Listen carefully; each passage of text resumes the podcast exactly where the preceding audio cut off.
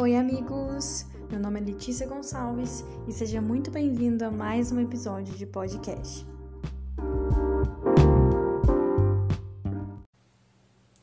Hoje eu vim falar do amor. Hoje eu vim falar do amor encarnado.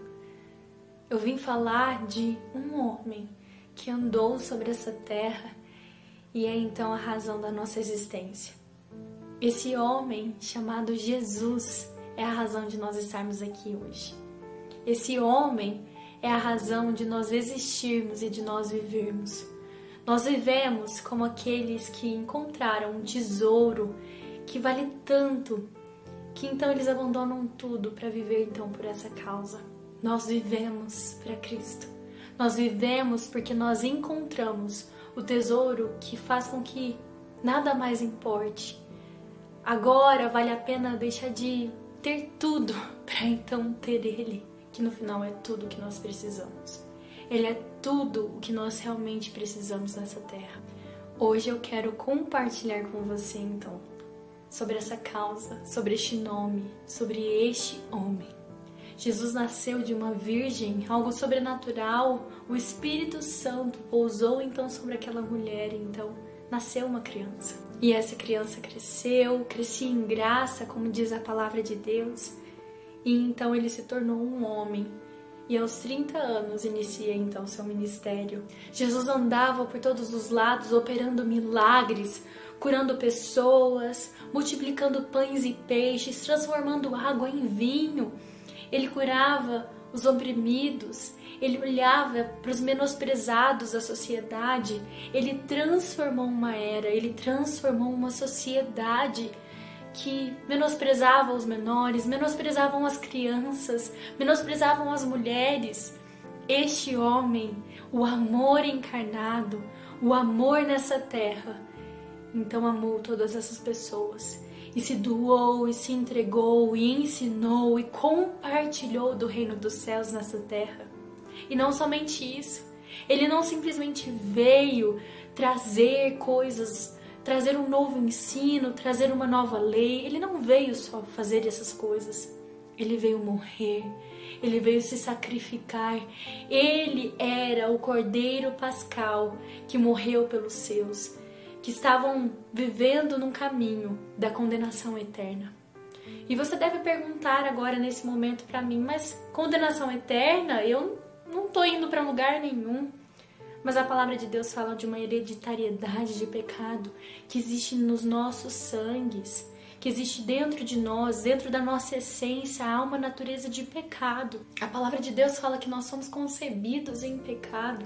Existe uma natureza pecaminosa habitando dentro de mim. E a palavra de Deus fala que sem derramamento de sangue não há remissão de pecados, não há perdão de pecados.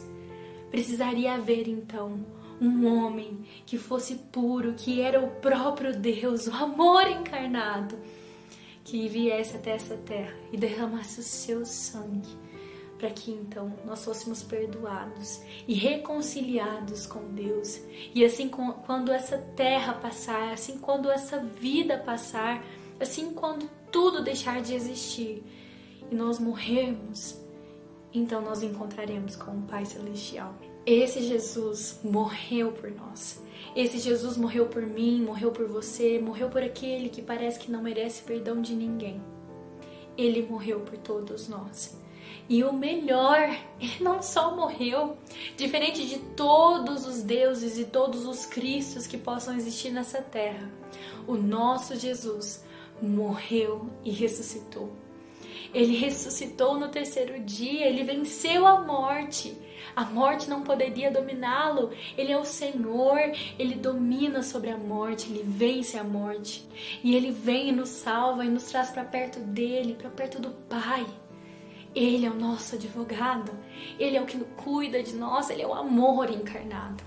A palavra de Deus diz que só há salvação através de Jesus não há outros meios. E o mundo vai dizer que todos os caminhos no final levam a Deus, e isso é a maior mentira que o inimigo quer colocar sobre você. Isso é mentira.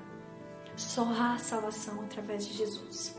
E o que você pode fazer então para que você receba essa salvação que já está aqui disponível a você. A palavra de Deus diz que se com a sua boca você confessar e reconhecê-lo como seu Senhor, então você será salvo. É algo tão simples que parece loucura e realmente é loucura. Nós encontramos o tesouro verdadeiro, o tesouro que faz com que vale a pena perder tudo nessa vida para então ter este tesouro. O tesouro é Jesus. E eu estou aqui compartilhando nesse momento que a salvação está disponível para você, que há uma necessidade espiritual sua de então se entregar a Ele e que Ele já fez tudo por você.